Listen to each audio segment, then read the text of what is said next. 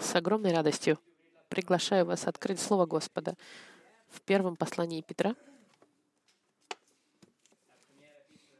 Первое послание апостола Петра, первая глава.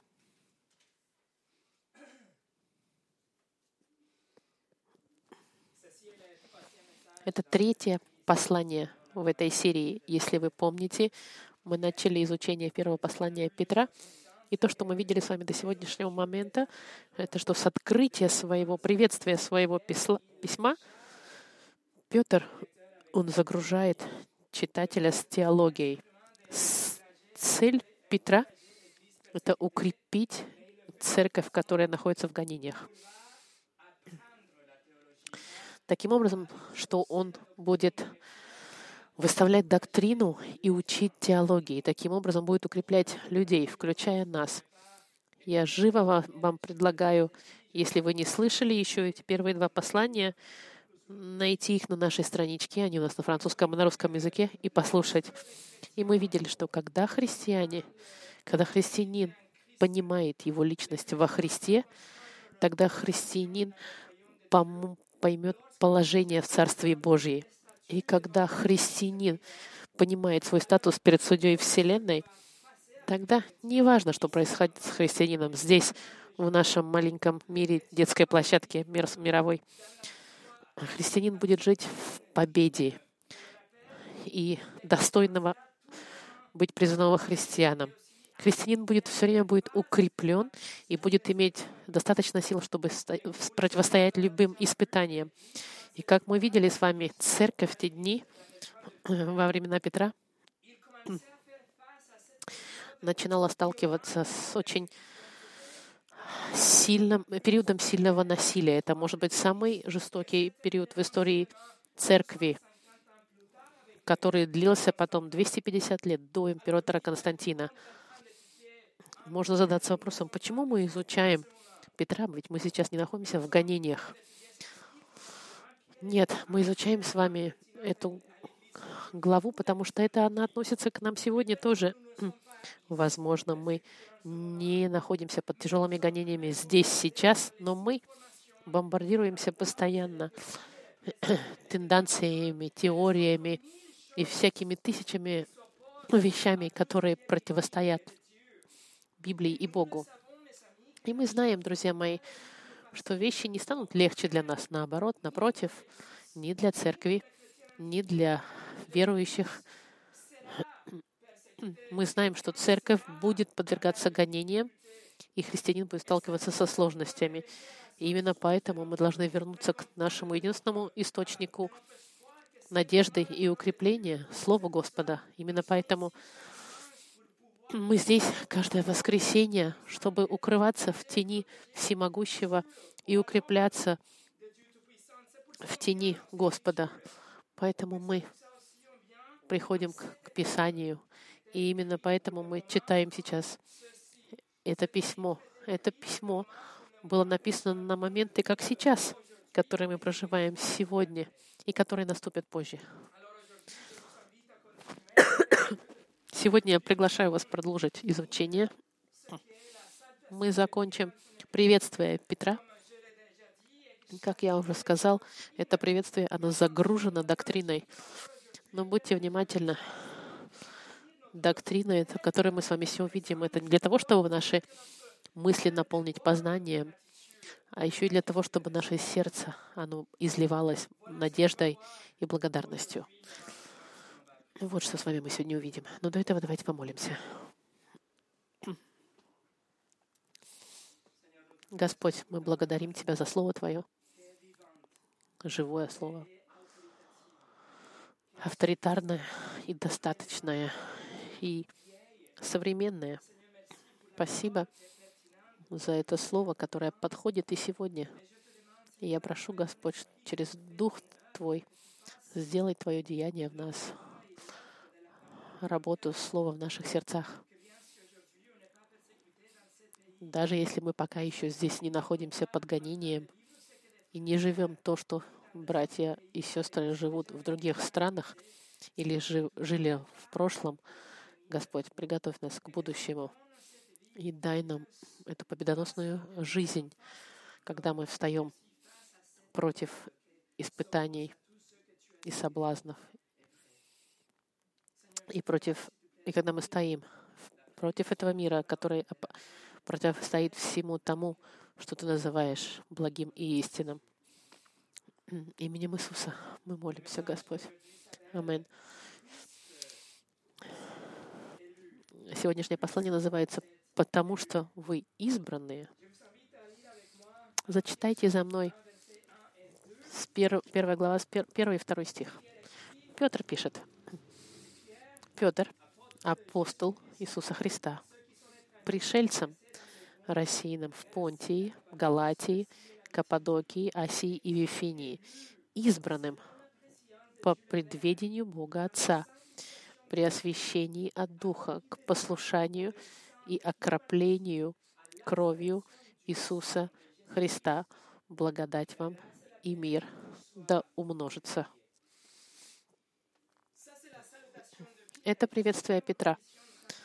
Чтобы быстренько пересмотреть вместе, Петр пишет христианам, которые убежали из Рима и находятся в одном из этих городов перечисленных, потому что на них были серьезные гонения. Безусловно, в этих городах уже были верующие, но в этих городах есть временная церковь, которая избегает гонений Нерона. И чтобы укрепить святых в эти времена, испытаний Петр им напоминает, что они были избранными Богом. В первом стихе избранным Божьим. Это значит, до основания мира, по благой воле Господа, Господь избрал для него группу людей, которая состояла из евреев и неевреев, избранные Божьи. Во втором стихе Петр объясняет, что выбор Господа был в соответствии с предведением Бога Отца. И мы с вами также видели, предведение Бога говорит о любви с интенционной, специально направленной любви, которая была возложена на его народ. Особая любовь Господа как дар избранным Божьим. Это значит, что если вы христианин сегодня, друзья мои, это потому, что Господь вас возлюбил еще до вечности, до сотворения мира. И потому, что Он вас возлюбил, Он вас избрал. И потому, что Он вас избрал. Вы сегодня христианин. Это любовь, как мы с вами видели, это любовь такой же силы, такого же качества, как любовь, которая существует между Богом Отцом, Богом Сыном и Богом Духом Святым. Это быстрая ревизия. Но еще раз, если вы пропустили первые два послания, я вас, я вас очень настоятельно рекомендую послушайте их, потому что то, что мы изучали, укрепит вас. Неважно, какие, через какие испытания вы проходите сегодня или завтра, и неважно, какие обстоятельства будут в жизни, и в те гонения, которые скоро придут, эти истины достаточно сильны, чтобы дать вам силу и надежду, чтобы продолжать жить ради Христа. Но, друзья мои, есть еще и лучше. Сегодня я приглашаю вас посмотреть на пять удивительных последствий быть избранными Божьими. Пять да, вещей, которые являются последствиями того, что вы являетесь детьми Божьими. Мы с вами посмотрим освящение, послушание, союз, уверенность и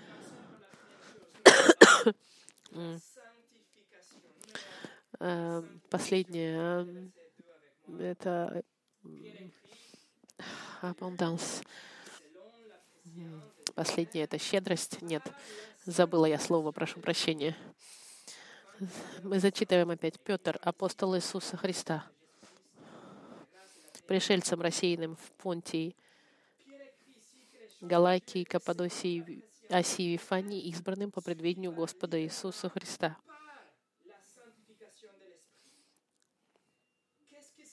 Что же это за движение освящения Духа Святого? Что это значит? Во втором стихе.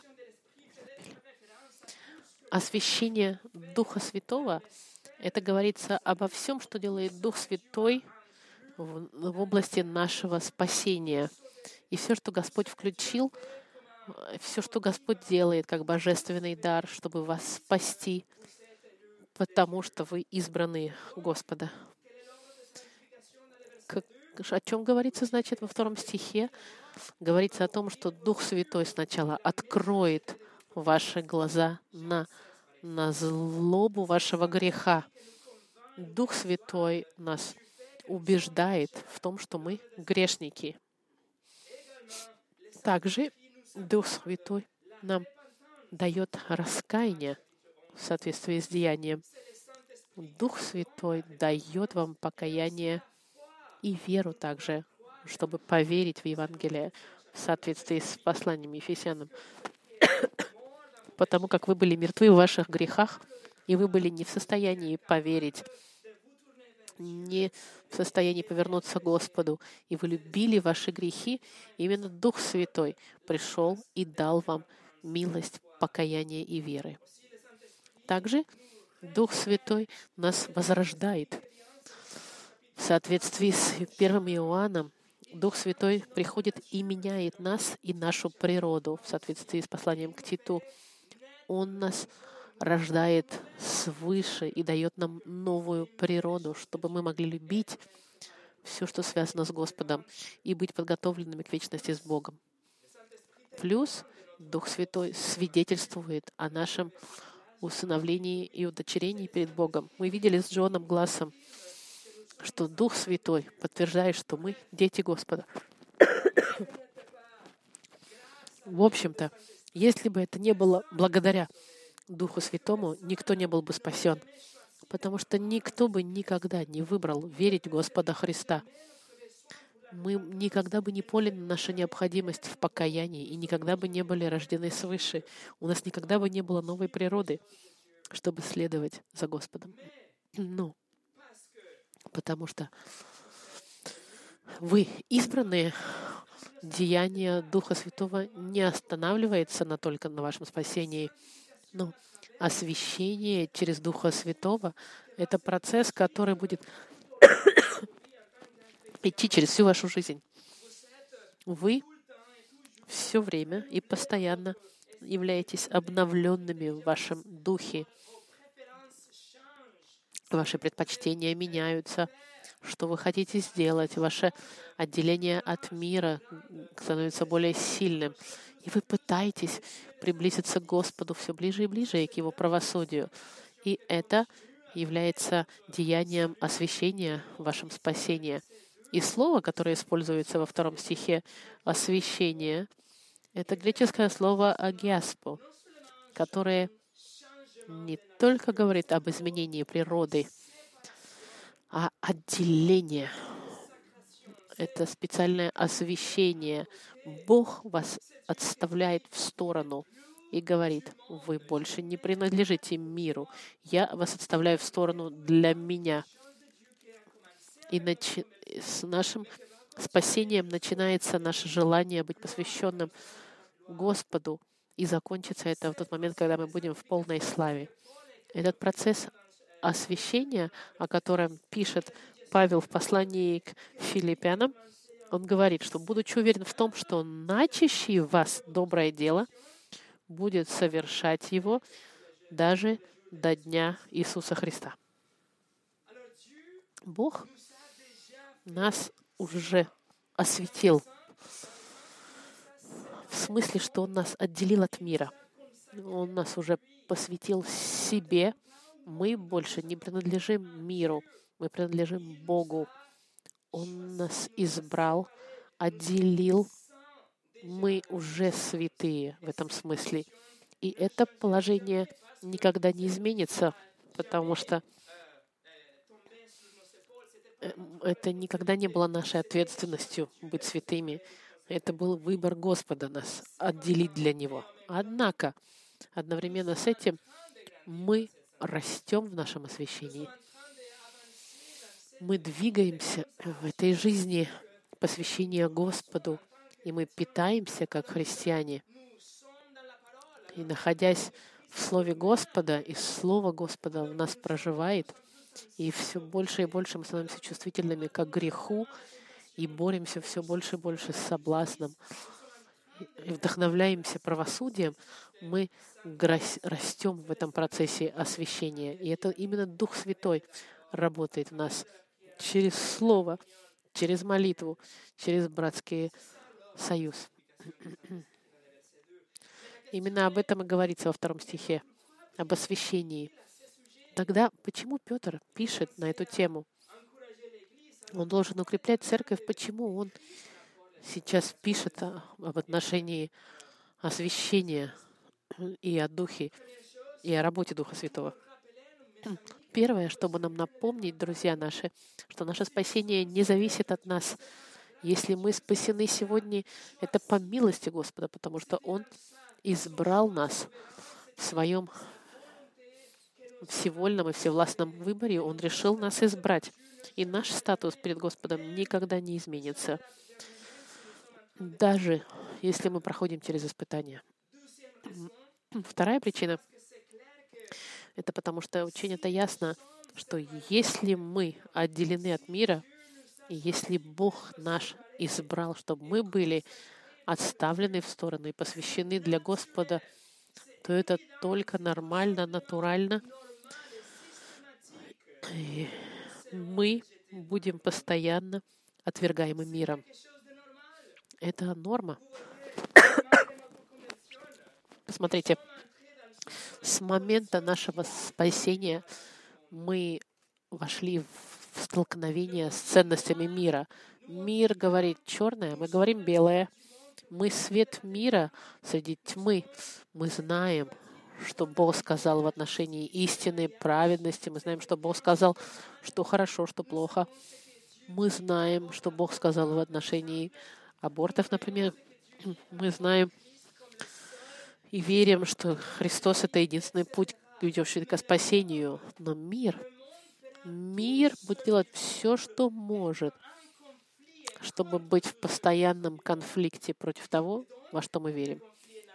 И поэтому конфликты будут натуральные, и конфликты могут быть достаточно агрессивные. Если мы посвящены Господу, если мы отделены от мира, друзья мои, автоматически в нашу жизнь приходит конфликт. И читатели Петра, они были изгнаны из-за их святости и их отделения от мира, потому что Бог их избрал, чтобы они были святыми и отдельными от мира. И именно этим укрепляет Петр своих читателей. Если вы сейчас находитесь в гонениях, так это потому, что вы избранные Божьи. Если вы сейчас проходите через эти сложности, гонения, потому что Господь вас избрал. И это должно вас укреплять. Для людей, которые находились в гонениях, это здорово было понимать, что даже если люди над ними издеваются и смеются, и люди находятся временно в месте, где они должны быть, э, изгнаны из своего дома, они все еще являются людьми Божьими, возлюбленными Богом и освящен, освященные Господом для Него и ради Него. И именно это Петр подчеркнет во второй главе. Если хотите посмотреть во второй главе, в девятом стихе Петр пишет, «Но вы — род избранный, царственное священство, народ святой, люди, взятые в удел, дабы возвещать совершенство, призвавшего вас из тьмы в чудный свой свет». Петр говорит, вы уже избраны, и вы призваны свидетельствовать против тьмы этого мира.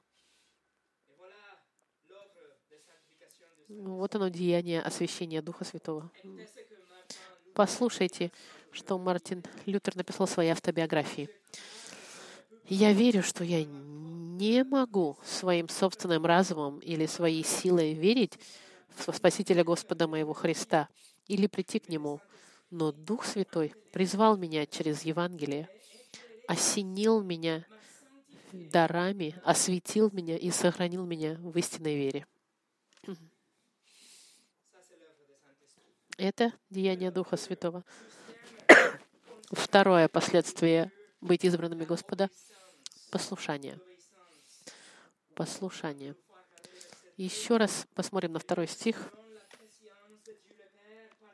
Э, избранных, избранным по предвидению Бога Отца при освящении от Духа к послушанию и окроплению кровью Иисуса Христа, благодать вам и мир да умножится. Петр, после того, как он сказал нам, что мы избранные и возлюбленные Богом, и это проявляется через наше спасение и освящение через Духа Святого, Петр дает нам цель. Он говорит, для того, чтобы к послушанию, к послушанию, конечно, Господу Христу. С момента нашего спасения мы становимся слугами Господа. И в... Или терминами Нового Завета мы становимся рабами Господа Христа. Наше послушание Господу Христу — это не выбор. Мы, когда слушаемся, это является доказательством того, что мы спасены, потому что вы избранные — вы отвечаете послушанием. Видите, послушание — это продукт, это ответ, который истекает из нашего спасения. Мы спасены, и мы отвечаем э, послушанием. Мы апостолы, последователи Господа Христа. Мы верные Христовы, которые хотят следовать и слушаться всем сердцем Господа Христа. Мы были рабами греха. Теперь мы поменяли хозяина. Теперь мы рабы праведности, рабы Христа. Друзья мои, если Господь Христос является вашим Господом, если Он ваш царь, вы автоматически будете делать то, что Он вам говорит делать в Его Слове. Вы будете хотеть читать и понимать и изучать, что Он сказал, чтобы служить и действовать соответственно. И если он говорит, нужно платить налоги, вы будете платить налоги. Может быть, вы не хотите, но вы подчинитесь воле Христа и будете делать. Если он говорит, что мы должны собраться для молитвы, для проповеди, мы будем собираться, даже если иногда мы не хотим собираться. Если он говорит, что нужно избегать сексуального соблазна, мы не будем флиртовать с соблазном, мы будем бежать. Если он говорит, что мы должны молиться за наших лидеров и те, кто у власти, мы будем это делать. Мы, может быть, не согласны, но мы будем молиться, потому что это воля нашего хозяина. Если наш Господь нам говорит, что мы должны делиться Евангелием со всеми, кто вокруг нас, мы подчиняемся. Мы не хотим, потому что страшно, но мы пойдем и будем делать. Если он говорит, что муж должен жермить свою жену жертвенным образом, и мы должны это делать, даже если жена не отвечает, как должна. И если Господь сказал, что Он сделает царство на, на земле, мы верим и ждем. Если Он сказал, что ну, мы должны любить наших врагов, даже если нам будет больно, мы будем слушаться и будем любить наших врагов. Видите, когда мы подчиняемся Слову Господа и нашему подчиняемся нашему Господу, это мы делаем в радости, потому что мы знаем, что Он нас возлюбил, и то, что Он от нас требует, это на наше благо и для Его славы. И зная, что Он наш благий пастырь, благий хозяин, мы подчиняемся в радости. И в очередной раз, Почему Петр напоминает, что мы должны слушаться Господа Христа в самом центре гонений? Ответ — потому что неважно. Неважно давление, соблазн, разочарование, дискриминация или вызовы, которыми мы сталкиваемся. Заповедь та же. Мы подчинимся Господу Христу. Наша верность, она не Цезарю, а Христу. Христу. Наше послужение не Риму, а Слову Господа. И эти заповеди, воля Господа Христа не изменится никогда, даже если мы проходим через испытания.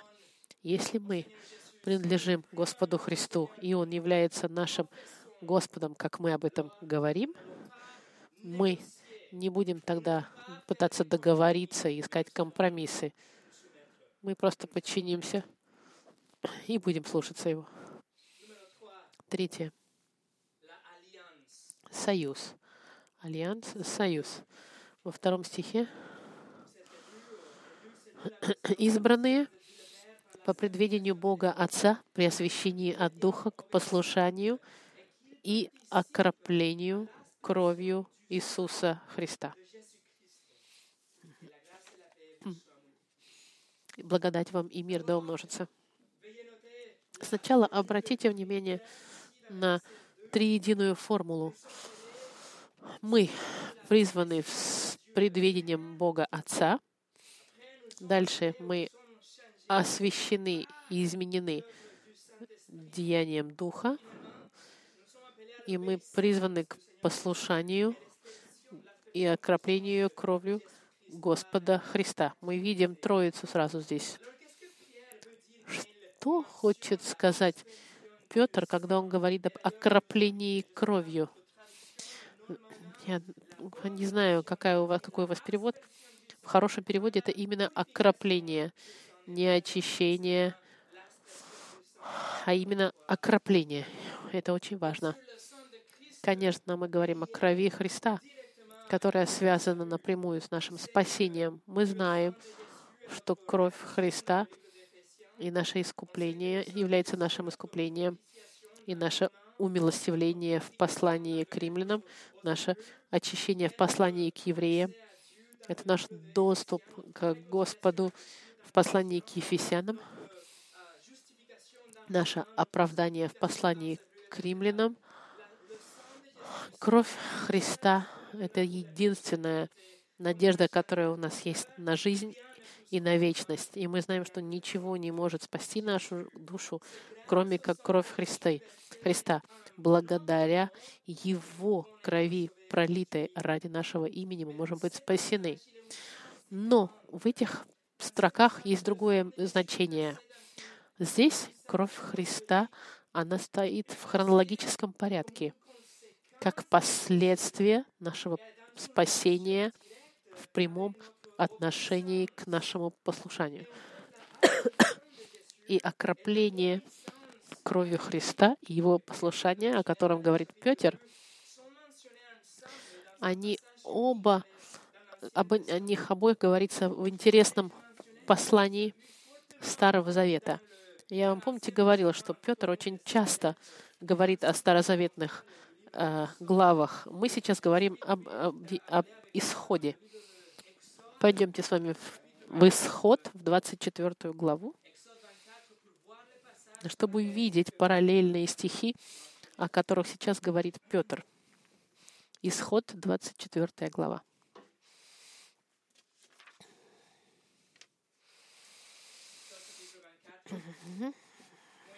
Моисей э, поднялся на, на, на Синай, на гору.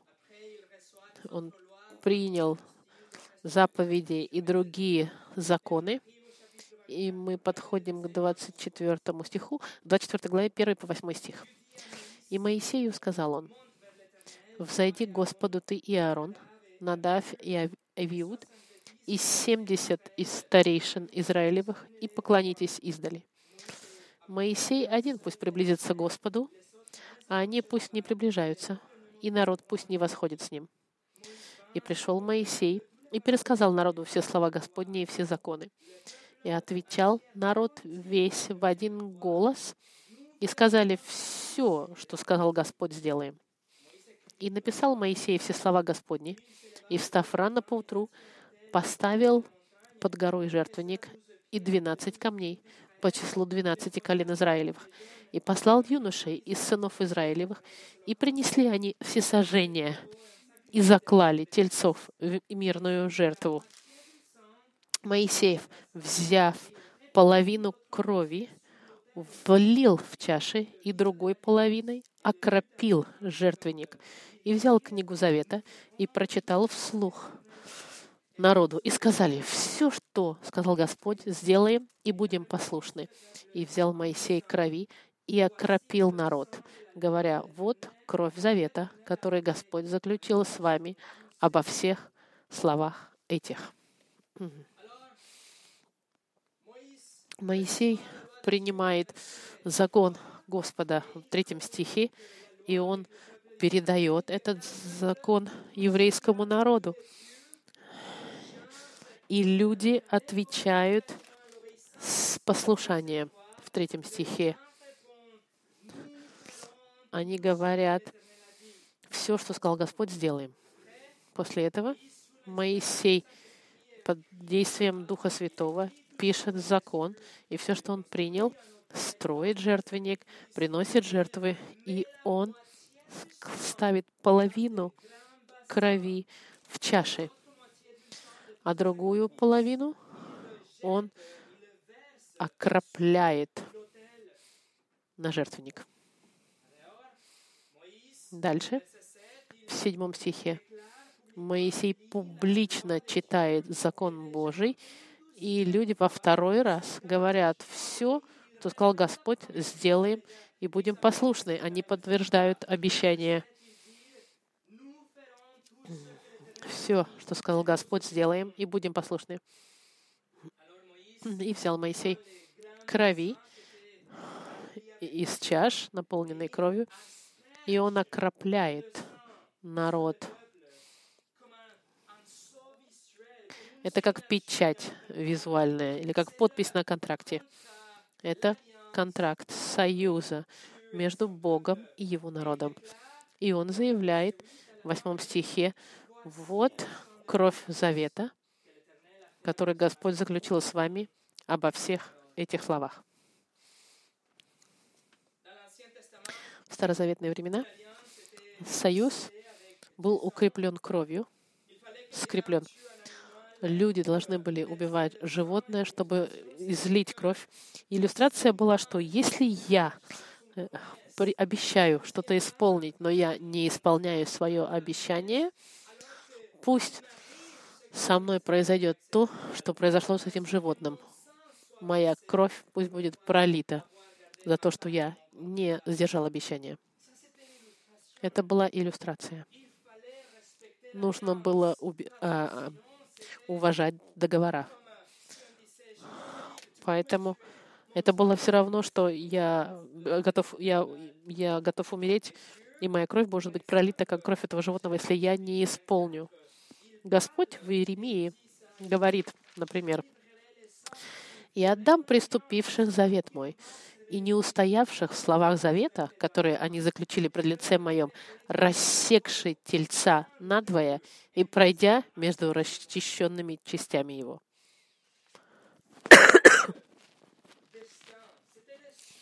Это, это был контракт.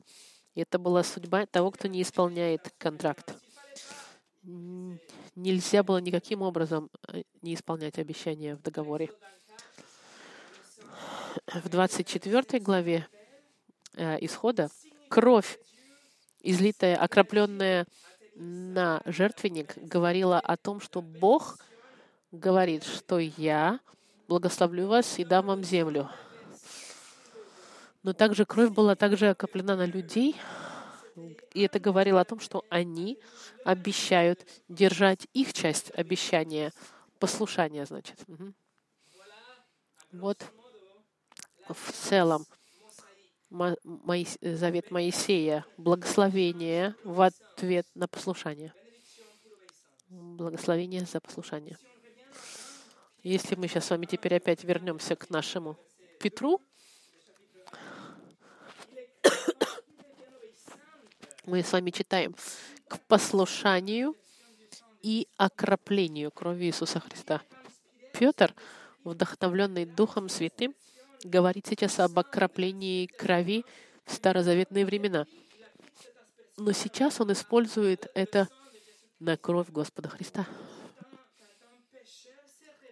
Когда грешник кается и доверяет Господу Христу, то грешник тогда верит, что Бог сдержит свое обещание в Новом Завете. Это значит прощение грехов и вечную жизнь через веру в Господа Христа. Но одновременно верующий сейчас должен слушаться своей части контракта, что является подчинением и послушанием Господу Христу, как своему Господу.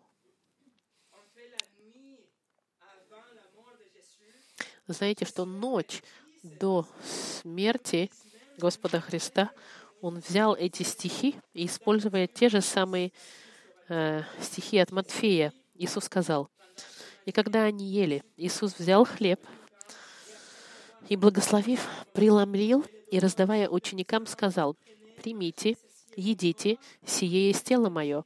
И, взяв чашу и благодарив, подал им и сказал, «Пейте из нее все, ибо сие есть кровь моя Нового Завета, за многих изливаемая во оставление грехов».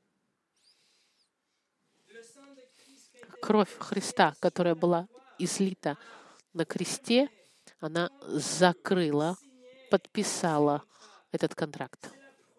Это обещание, что Бог простит грешника, но, и, и что грешник, прощенный, обещает подчиниться Христу как своему Господу. Другими словами, друзья мои, так как вы избранные, вы обещаете слушаться, и Бог обещает вас простить, когда вы подскальзываетесь в своем послушании. Вы слушаетесь. Но когда вы не слушаете, Бог все равно обещает вас простить.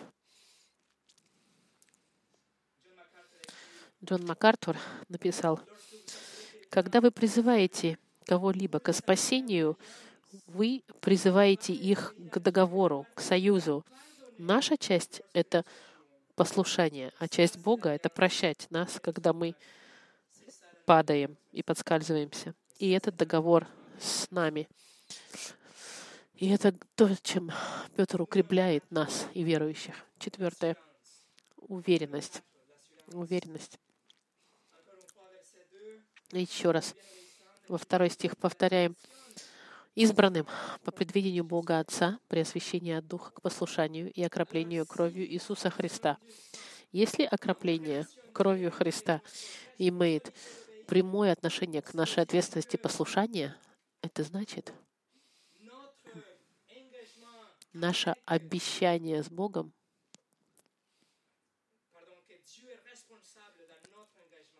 что Бог, Он ответственен в нашем обещании. Мы говорим, что мы будем ответственны, но ответственность Господа — уважать Его часть. Каково Его обещание в этом контракте, в этом союзе? Наше прощение и наше спасение. Мы хотим слушаться и хотим быть послушными рабами Господа Христа, чтобы Он был нашим Господом и Спасителем. Но когда у нас не получается, Господь обещает хранить свою часть, то есть наше спасение. Другими словами, наше спасение находится в полной безопасности. Договор, который сделал Господь с нами через Господа Христа, не имеет ничего общего с нами. Это контракт односторонний, надо сказать. Даже и у нас, если не получается слушаться, даже если мы грешим и продолжаем падать в наших соблазнах, наше спасение является в полной безопасности, потому что оно не зависит от нас, а зависит от договора с Господом и Его верности. Поэтому наша вечная безопасность и уверенность, а, наша безопасность, она уверена. Исполнение этого обещания возлагается на верности Господа и на Его обещании в нашем прощении. Поэтому, друзья мои, ваше спасение, является ли оно уверенным, гарантированным и в безопасности — можете вы быть больше на сто процентов уверены, что если вы будете перед Богом, вы будете прощены перед Богом на вечность. так есть. Вы должны быть сто процентов уверены. Потому что Бог вас избрал независимо от вас. Он, заш... Он вошел в завет, несмотря на вас, и пообещал вас простить, даже если вы не сохраните свою часть договора. И есть такая подпись. Он подписал этот контракт кровью своего сына, кровью Агнца Божьего. Есть ли тогда какая-то 0,0000%, что он не, не простит вас в конце? Есть ли какая-то малейшая возможность, что вы, что если вы что вы проиграете в конце, друзья мои, ноль шансов. Это невозможно.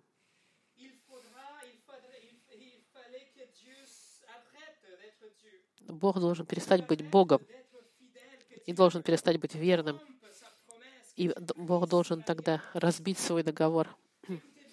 Послушайте, друзья мои, в словах Иисуса уверенность, которую мы с вами читали до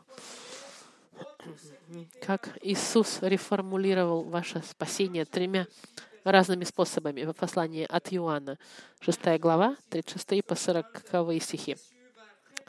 Иисус повторит то же самое трижды на случай, если вы не понимаете. Он говорит, «Но я сказал вам, что вы и видели меня, и не веруете. Все, что дает мне Отец, ко мне придет. И приходящего ко мне не изгоню вон.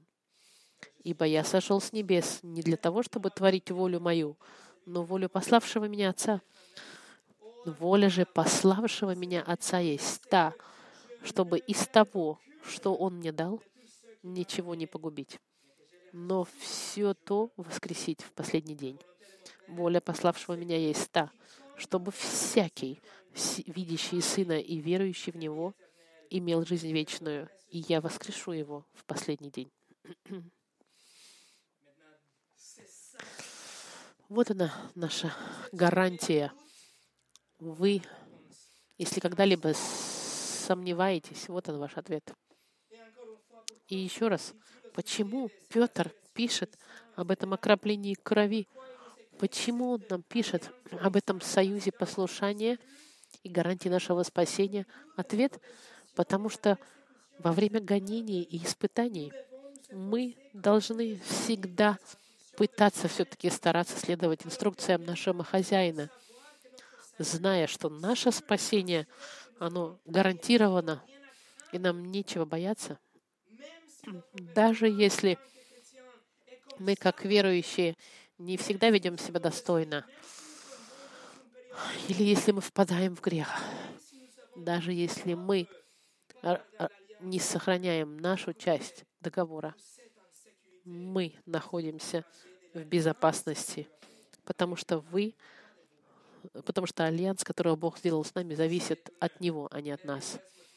И это классная мотивация и укрепление для верующих, особенно когда вы проходите через испытания.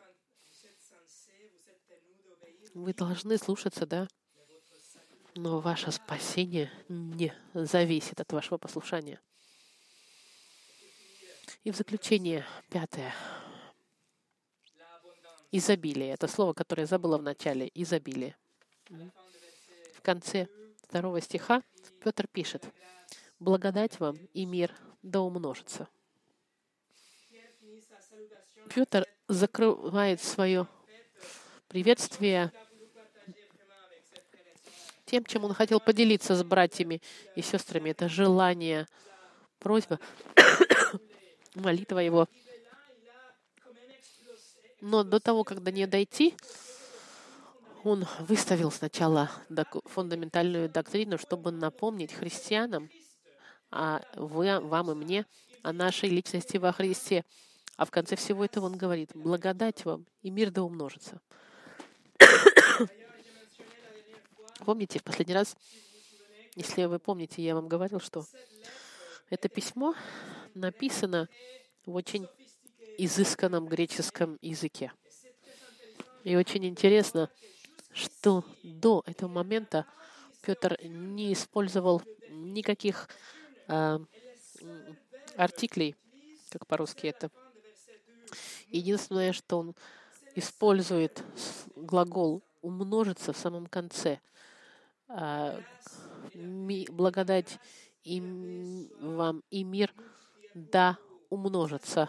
Это было приветствие популярное верующих. Это желание иметь мир — и благодать от Бога.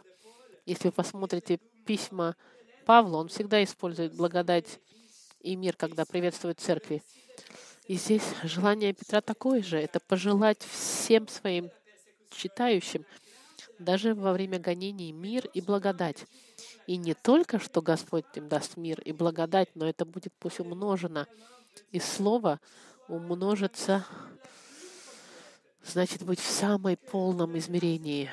И благодать и мир будут на, намного умножены. И интересно знать, что это пассивный глагол данный, в данном обороте.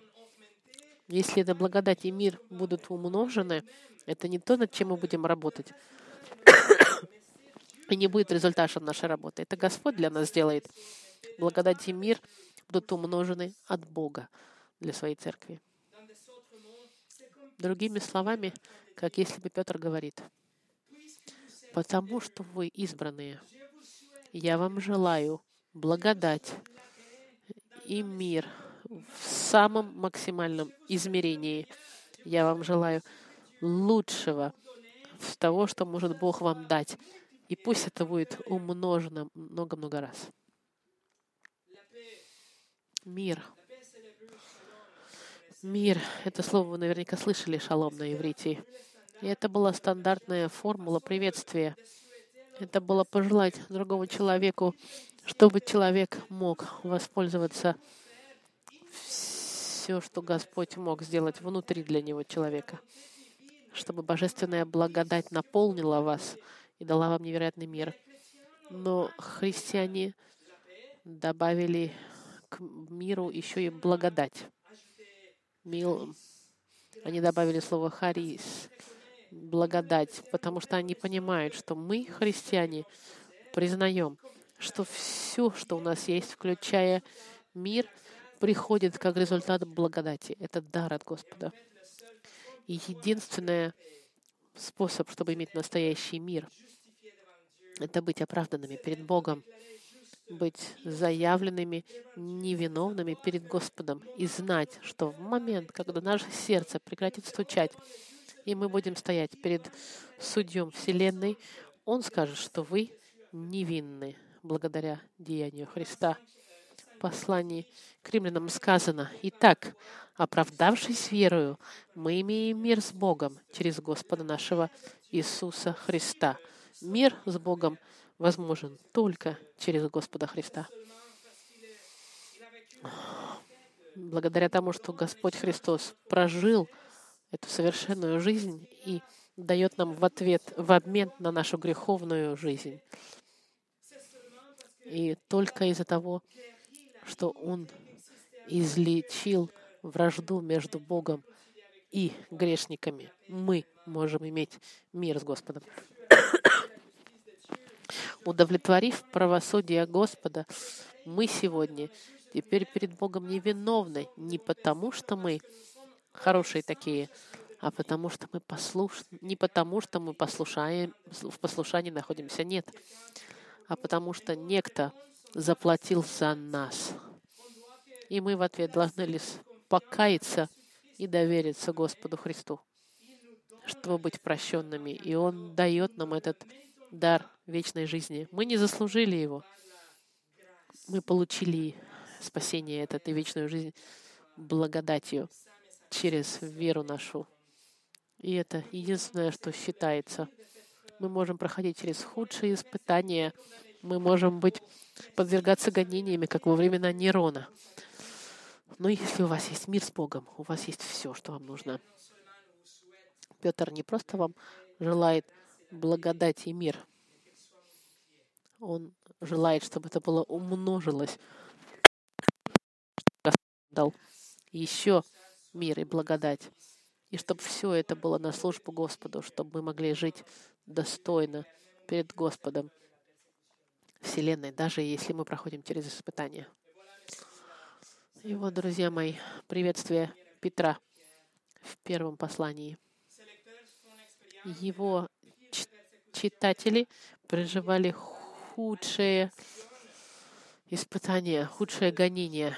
И единственной скалой их надежды, как и нашей надежды, было то, что Господь нас принял, что мы избранные Господа и возлюбленные Господом, и что наша личность во Христе и наша гарантия вечности с Ним не изменится никогда, даже если мы не, не, не, не держим нашу сторону контракта.